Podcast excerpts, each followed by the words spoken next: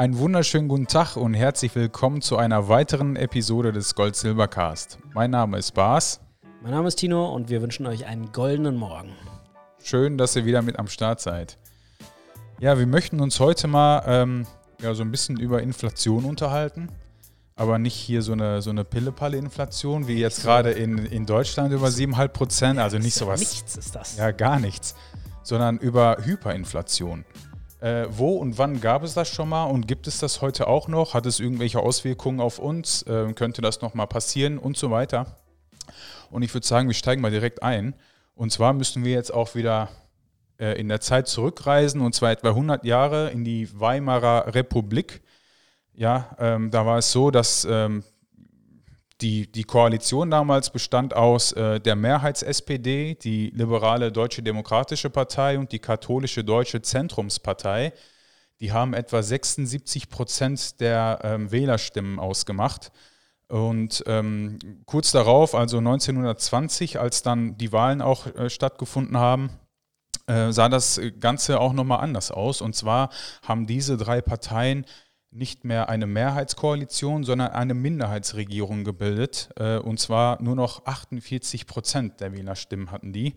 Ähm, da kann man sich jetzt mal vorstellen, wie, wie es damals aussah. Also die Meinungen mindestens im Thema Politik gingen sehr weit auseinander. Also das, das äh, Land war sich mehr oder weniger uneinig und ähm, ja, war, ich sag mal, in mehrere Richtungen gespalten. Und äh, ja, dieser ganzen Situation haben die Belgier und Franzosen auch noch die Krone aufgesetzt, indem sie dann ähm, ja, einmarschiert sind ins Ruhrgebiet, ja, um dafür zu sorgen, dass Deutschland äh, Reparationsleistungen erbringt.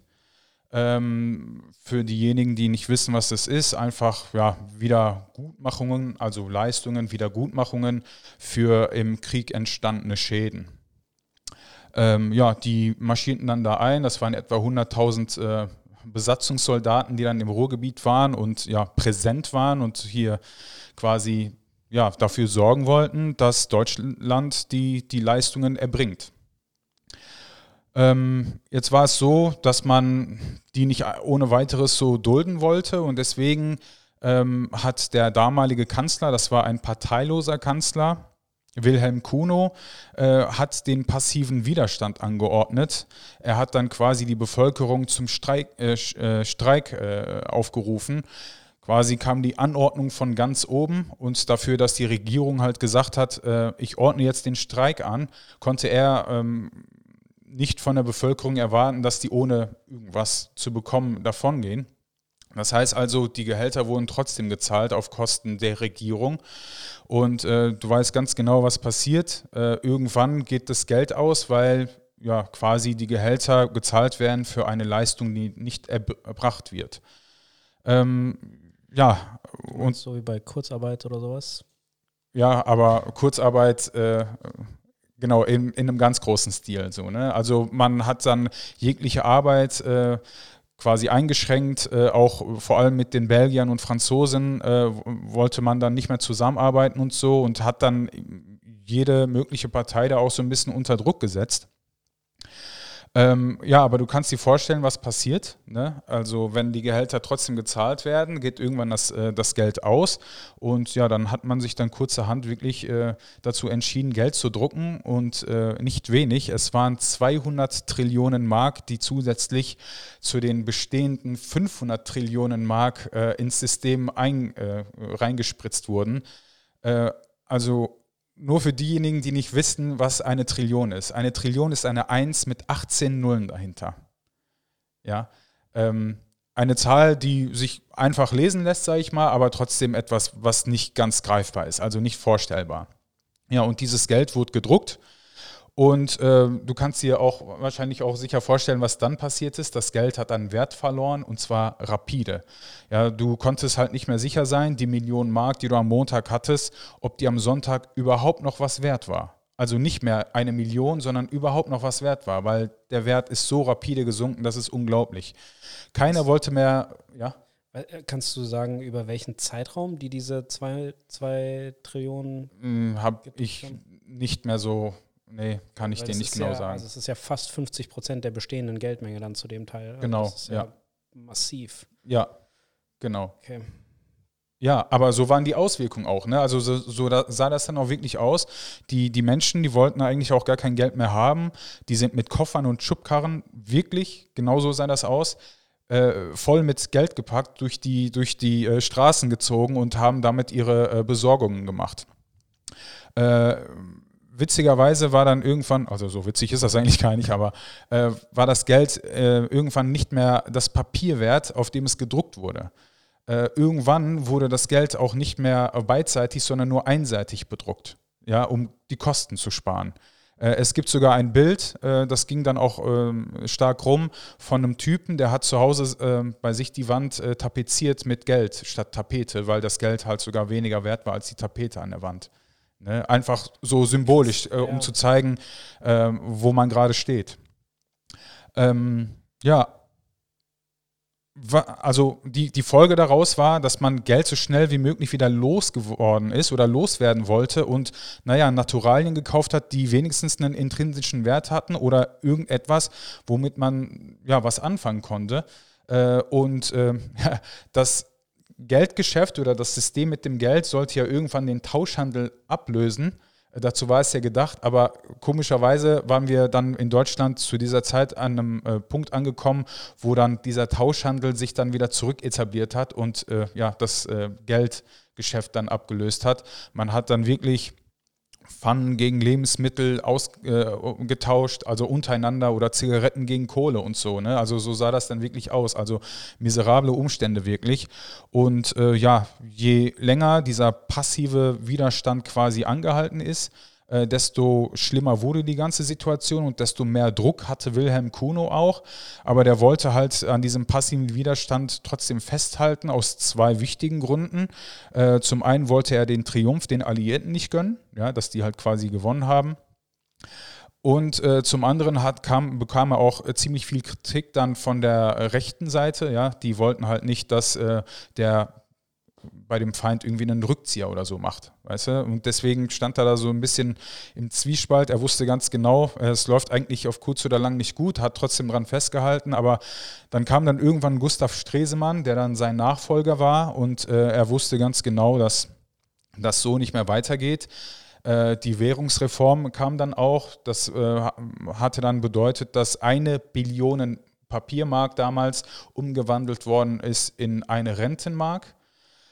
Das hatte zur Folge. Eine Billion in zu eins, genau. Heißt, du streichst neun, zwölf Nullen? Äh, du streichst äh, eins, zwei, zwölf Nullen, ja. Krass. Genau. Das hatte zur Folge, dass äh, diejenigen, also Arbeiter, Angestellte, Sparer, die Verlierer waren, äh, weil deren Geld einfach nichts mehr wert war. Klar. Aber diejenigen, die sich haben, äh, die sich neu verschuldet haben, die, der, dessen Schulden waren auf einmal wie in Luft aufgelöst. Ja. Ne? Also kannst du dir einfach vorstellen, eine Billion wird eine Rentenmark, also das ist ja nichts. So, ja, ja. Also die, die gearbeitet haben, verlieren und die, die es richtig gespielt haben. Genau. Und diejenigen, gewinnen. die ähm, auf Kredit und auf Pump gelebt haben, sich stark verschuldet haben. Die haben fast alles verloren. Also, also die sich verschuldet haben, haben die genau. Sind gut rausgekommen. Die sind die haben, sehr gut die rausgekommen. Die Schulden verloren. Die haben die Schulden verloren, ja, genau. Ähm, so, ähm, er hat dann, also Stresemann hat dann ziemlich früh erkannt, dass es halt äh, mit dem ganzen Streik für die Katz war und äh, hat dann letzten Endes gesagt, ich beende das jetzt hier und hat dann gewaltige Kritik von rechts geerntet, äh, was dann auch wirklich die, die ja, ich sag mal, Gemüter äh, sehr, sehr erhitzt hat. Also du musst dir vorstellen, Bayern war ziemlich rechtsorientiert. Ähm, speziell München war eine Hochburg für die Rechtsradikalen und äh, dann fand dann äh, auch im November 1923 fand dann äh, der Hitlerputsch statt, ähm, benannt nach seinem Initiator. Aber das war halt nur ein Putschversuch, der ist dann gescheitert, aber du kannst mal ja sehen, was das alles in Menschen auslöst. Ähm, ja, weil man anderer Meinung ist. So, äh, viel schiefgegangen, aber trotzdem, ich sag mal, mit der Währungsreform hatte man dann versucht, einiges wieder äh, richtig zu machen. Auch äh, mit, mit äh, dem Beenden des Streiks hat man natürlich auch versucht, einiges richtig zu machen, aber trotzdem, trotzdem äh, brachten die Lösungen dann äh, andere. Und zwar waren das die Briten und die Amerikaner. Wie könnte es anders sein? Also äh, ja, die haben dann, die haben dann den sogenannten Dawes-Plan erstellt, benannt nach Charles Dawes. Das war ein ähm, Bankier, also so ein ähm, ja, Geschäftsmann, Nachdem äh, wurde dieser Plan benannt. Die haben zusammen mit den Briten halt diesen Plan erstellt und aufgestellt und ja, Deutschland aus der Misere geholfen. Ähm, aber ich kann mir vorstellen, dass es nicht ganz so romantisch gewesen ist, einfach, äh, dass die halt aus dem Nichts äh, Deutschland helfen wollten, sondern äh, ja, zu einer Vereinbarung gehört viel mehr und ich weiß da nicht, was da noch alles besprochen wurde. Aber so, äh, so war das dann. Also Inflation hin oder her, aber äh, wenn man über eine In Hyperinflation spricht, dann ist das etwas, was komplett aus, aus allen Fugen gerät. Also du verlierst komplett die Kontrolle und das Geld ist einfach wirklich nichts mehr wert, gar nichts. Ja, das ja. ist schon extrem. Also ich kenne auch nur die Bilder, ähm, wo die Leute halt wirklich Schlange standen und wo du dein Geld, was du verdient hast, eigentlich innerhalb der nächsten Stunde ausgeben musst für Essen oder andere Sachen, weil wenn du einen Tag lang wartest, ja. dann geht das, geht das weiter hoch. Ähm, ja. Und du verlierst es halt. Also direkt, also wenn man, oh, das ist schon extrem. Ja, ist heftig. Ähm, vor allem, weil die, die, die Preise, das ist ja immer, also im, im äh, Englischen ist es, dass die, die ähm, das, das Gehalt, was du bekommst, das ist sticky. Also okay. Das heißt, sticky heißt, ähm, das bewegt sich nicht konstant mit der Inflation mit, sondern das springt immer so ein bisschen, wenn nachgezogen wird. Also ist ein bisschen träge. Also genau, es zieht immer ein bisschen ja, ja. hinterher. Und aber die Leute, die halt arbeiten, sind immer die Verlierer, weil das, was vorne weggeht, das sind die ganzen Verbraucherpreise für ja. Dienstleistungen, für, für Gas, für Essen und so weiter und so fort. Aber ähm, das Gehalt gleicht sich immer den Preisen dann im Nachgang an. Genau. Ähm, und wenn die Inflation sogar so extrem rennt wie bei einer Hyperinflation, dann. Da bist du gar nicht mehr hinterher. Ja. Ja. Das ist keine Chance. Krass. Ja, ja also das war vor, vor 100 Jahren. Ähm, äh, wir können uns, glaube ich, äh, obwohl wir jetzt 7,5% Inflationsrate haben, äh, nicht ansatzweise vorstellen, was das mit einem Menschen macht oder was das ja generell äh, mit dem Alltag macht. Aber ähm, vielleicht kannst du ein bisschen was darüber erzählen, ob es das heute trotzdem irgendwo gibt. Ja, kommt, es ist interessant, ähm, die Sachen nochmal von, von deiner Sicht zu hören. Wir wollen, äh, oder ich, ich habe mich ein bisschen mit Venezuela beschäftigt. Ähm, Venezuela ist ein Land, das aktuell in der Hyperinflation steckt. Ähm, die Inflationsrate ging da so hoch wie in einem Jahr bis zu 130.000 Prozent. 130.000 Prozent. Genau, wir haben jetzt 8 Prozent. Im Jahr 2020 war es bei denen noch knapp 3.000 Prozent. Mhm. Ähm, und äh, ich habe, genau, vor, ähm, so jetzt muss ich mal gerade gucken, das sind äh, auch so Zahlen, da kommt man auch kaum, kaum klar. Also 1980 konntest du etwas für 100 Boliviar, das ist die, die Währung ähm, ja. in Venezuela, kaufen. Ja. Ähm, dafür brauchst du heute 104 Billionen Boliviar. 100 zu 100, 104 Billionen. Billionen. Ja, das heißt, was, was, was 100 also eine Billion. Also stell dir vor, was 100 Euro Billion, heute kostet. Ähm, in 40 Jahren kostet das 104 Billionen Euro. Ja, ja, das ist ja. so ein Stück weit die, die insgesamte Entwicklung. Ähm, also massiv. Äh, mhm. Und interessanterweise, ähm, um ein bisschen in, in, Venezuela in die Historie dann auch reinzugehen, ist auch ähm, spannend, dass der ähm, Präsident, der dafür ein Stück weit verantwortlich war, der hat auch einen Putschversuch gemacht, allerdings vor der Inflation, ähm, saß dann zwei Jahre im Gefängnis und ist dann aber in die äh, bestehende Partei ähm, reingewählt worden ähm, und hat dann 1999 ähm, das Land begonnen anzuführen. Ähm, er muss zu Venezuela, musst du dir vorstellen, dass ähm, es ein extrem erdölreiches Land ist. Mhm. Das heißt, 95 Prozent des Erdöls, äh, 95 Prozent der Exporte sind Erdöl. Ah. Und in den 1970er Jahren hat das zu einem extremen Boom geführt, der auch angehalten hat, ähm, auch bis in die Jahrtausendwende im Endeffekt rein. Und äh, Chavez, der ähm, dann als, als Präsident agiert hat ab 1999, der hat viele ähm, ja, soziale ähm, Ungerechtigkeiten auch bekämpfen wollen. Also mhm. war ein sehr ähm, sozial angehauchtes Projekt, was er im Endeffekt mit seiner Regierung geführt hat. Ähm, bis 2014. Da ist er an einem Herzinfarkt gestorben. Aber in dieser Zeit ähm, gab es verschiedene Faktoren. Äh, also er hat viele Unternehmen auch verstaatlicht und es wurden auch Enteignungen und so etwas durchgeführt. Und also neben den äh, extremen Exporteinnahmen ähm, quasi die Armut zu bekämpfen, einfach einen sozial gerechteren Staat an der Stelle aufzubauen. Ähm, das hat auch einigermaßen geklappt. Also die Armutsgrenze und so etwas ähm, oder Armutsrate, Armutsquote ist gesunken über die Zeit. Ähm, als der Ölpreis dann allerdings gefallen ist ähm, und verschiedene andere Faktoren noch ins Spiel, gegangen, äh, ins, ins Spiel gekommen sind, hat das Ganze eine radikale Wendung genommen, mhm. ähm, weil Venezuela unglaublich viel importiert, aber nichts mehr exportiert. Das heißt, es verliert das ganze Geld. Es war extrem verschuldet durch diese ganzen Projekte mhm. ähm, an andere Staaten und auch da, also ähm, damals äh, waren es dann die, äh, die Franzosen, an die äh, Geld gezahlt werden sollte. Ähm, jetzt waren es eben andere Länder, aber es waren trotzdem die Staatsschulden im Endeffekt, die mhm. den Staat dann dazu gebracht haben, einfach Geld zu drucken. Wie verrückt. Ja. Und ähm, da haben wir heute tatsächlich ein, ein ähnliches ein ähnliches Bild. Ähm, also die Leute gehen auch tatsächlich ähm, nicht unbedingt mit Schubkarren, aber mit im Endeffekt mit all die Plastiktüten, die voll gefüllt sind mit Geld. Die Regierung hat dann angefangen, erst zum ersten Mal 500er Scheine zu drucken, dann 1000er Scheine, dann 2000er Scheine, damit man irgendwie mhm. hinterherkommt. Und wenn du jetzt einen Kaffee dort zahlst, dann musst du so ein Bündel Geldscheine auf den Tisch legen. Ähm, und was wir dann aktiv dort sehen, und das ist echt verrückt. Also ähm, im letzten Jahr sind es äh, knapp 360.000 Leute gewesen, die das Land verlassen haben. Mhm. Seit 2016 sind es über 6 Millionen Venezuelaner, ja. die ähm, ausgewandert sind in die umliegenden Länder, weil die sich nicht mehr ja, weil die nicht mehr für sich sorgen können, weil die, äh, die Preise, also es ist auch tatsächlich so gewesen, du gehst eine Stunde später in den Supermarkt und das der, ist ja ein der, Teufelskreis, ne? Also ja, genau, ist ja eigentlich ja. so total verdammt, das, das Land. Ja. Also zum, zum Scheitern eigentlich verurteilt, weil je mehr Leute flüchten, desto weniger Dienstleistungen bzw. generell Leistungen kannst du erbringen. Äh, der Volkswirtschaft geht es immer schlechter und schlechter. Ja. Und ähm, du gehst dort in den Supermarkt rein, die, ähm, äh, die, die, Mitarbeiter im Supermarkt laufen ständig jeden Tag, also stündlich teilweise rum, um die Preise zu aktualisieren, weil die sich konstant verändern. Ähm, viele gehen dann rüber nach Peru in die Supermärkte, um dort entweder noch irgendwie zu arbeiten auf der Straße oder irgendwie dort einzukaufen, weil es dort noch einigermaßen stabil ist, um das dann mhm. zurückzubringen.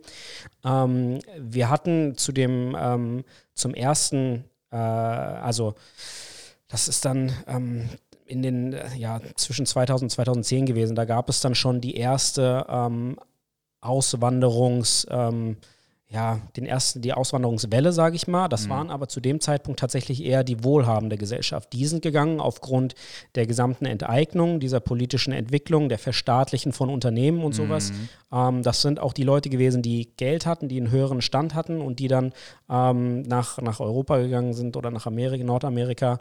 Und ähm, jetzt haben wir allerdings diesen, also über 300 Leute gehen wandern täglich aus nach Kolumbien, weil sie Venezuela verlassen, weil sie nicht wissen, wie sie für sich sorgen sollen.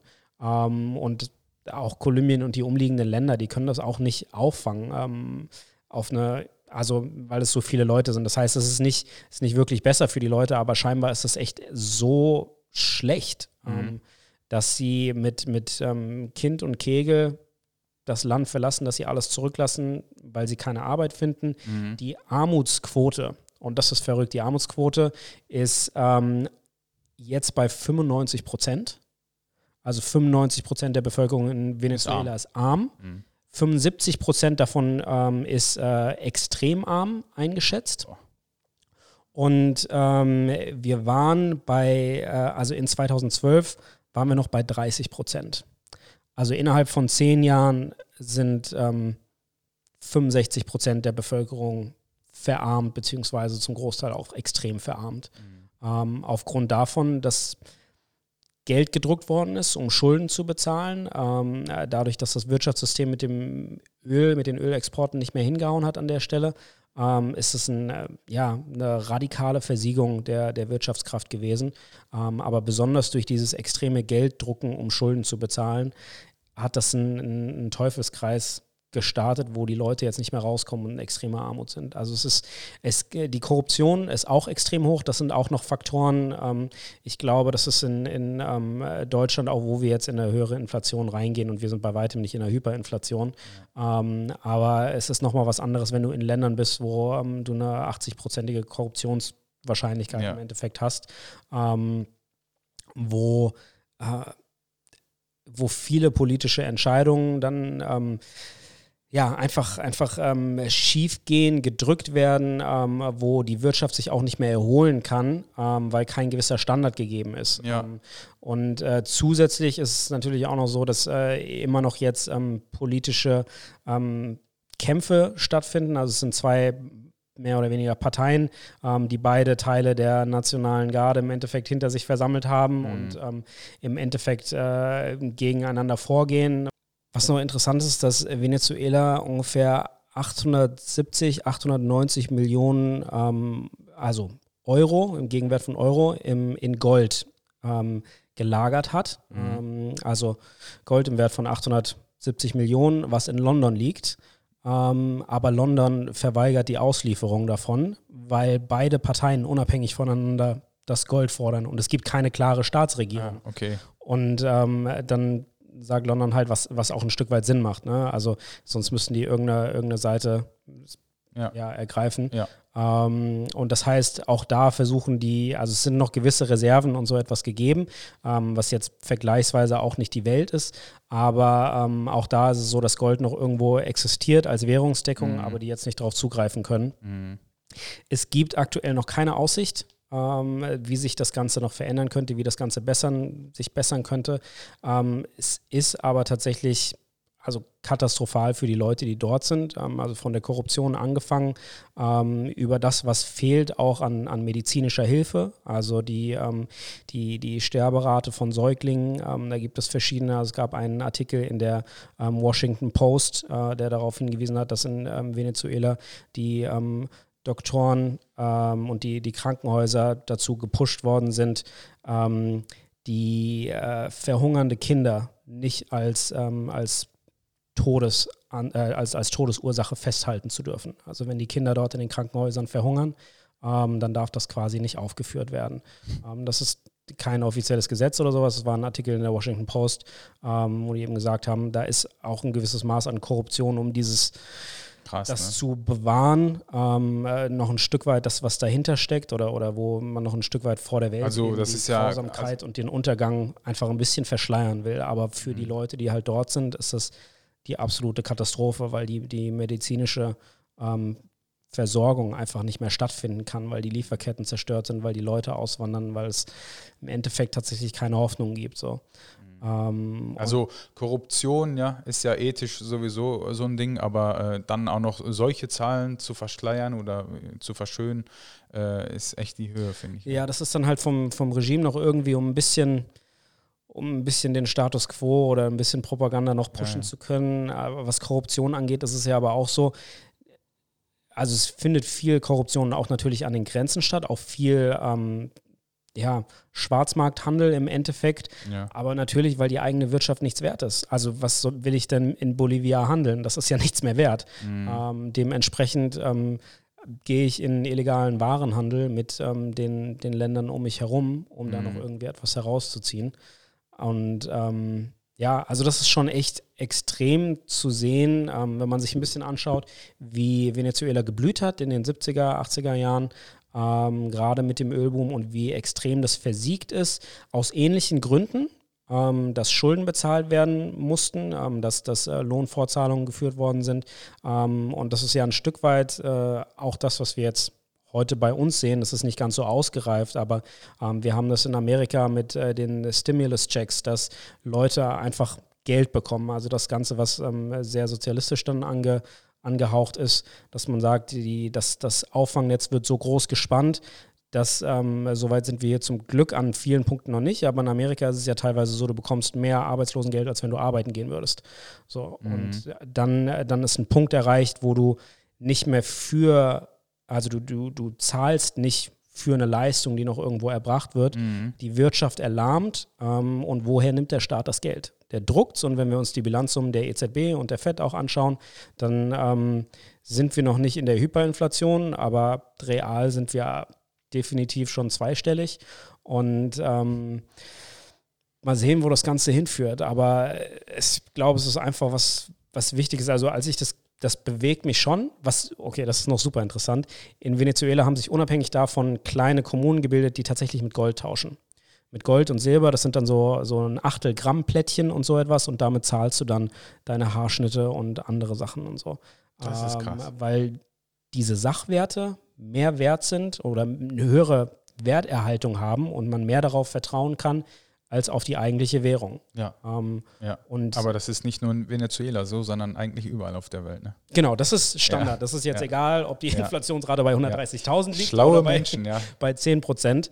Ähm, aber du bist in einem Sachwert drin ähm, und das ist das, worauf du. Ja, Finde ich geil, dass es sowas gibt. Ja. wo du zurückfallen kannst halt. Ne? Ähm, ja. Ja, ähm, heftig. Also ähm, traurig, ähm, dass es das heute immer noch gibt. Ja, wo man eigentlich sagen müsste, okay, die Welt ist eigentlich so weit äh, äh, fortgeschritten, dass man sich gegenseitig irgendwie unter die Arme greift und äh, sich gegenseitig hilft und so, ne? aber ich meine, äh, jeder ist sich selbst der Nächste und das wissen Staaten und Politiker am, am besten. Und äh, ja, spannend, sehr, sehr äh, interessantes Thema. Also. Ja. Also ich meine, wir sind zum Glück noch nicht da ähm, dass unsere Inflationszahlen so hoch sind. Mal gucken, wie es. Klopf auf Holz. mal gucken, wie es sich in den nächsten Jahren ähm, und Monaten auch entwickelt. Aber also ich glaube, eine der großen Sachen, die ich halt tatsächlich für mich rausgezogen habe, ist also, das ist Fiat-Geld, das ist Vertrauensgeld. Wenn das Vertrauen verschwindet, dann, dann ja. dient das nur noch als Tapete. Ja. dann ist es genau, das kann man mal am Ende des Tages heute so festhalten. Ja. Dann ist es nichts mehr wert. Ja. Und wenn man aber was hat, was Sachwert ist, und in dem Fall ja tatsächlich dann sogar Essen, ne? Und da wurde ja auch getauscht mit Zigaretten und Alkohol und so ja. etwas. Und du tauschst dein Geld so schnell wie möglich um in irgendeine Ware, die einen gewissen Kaufkrafterhalt oder einen Werterhalt hat, um das, wofür du deine Zeit opferst, wofür du dein Leben opferst, um das behalten zu können. Ja. Genau. So, ja, dann sind wir eigentlich ja. auch schon am Ende angekommen. Äh, wir hoffen natürlich, dass euch die Folge gefallen hat. Wenn ihr noch irgendwelche Anmerkungen habt oder Stories, äh, die interessant sind oder die bewegend sind, dann könnt ihr diese natürlich gerne auch äußern in, im Kommentarfeld. Und ansonsten, wenn euch das Video gefallen hat, natürlich liken, abonnieren, Glocke aktivieren etc. Und äh, ja, bis zum nächsten Mal würde ich sagen. Ne? Und bis dahin. Bleibt goldig. Alles klar. Ciao. Ciao.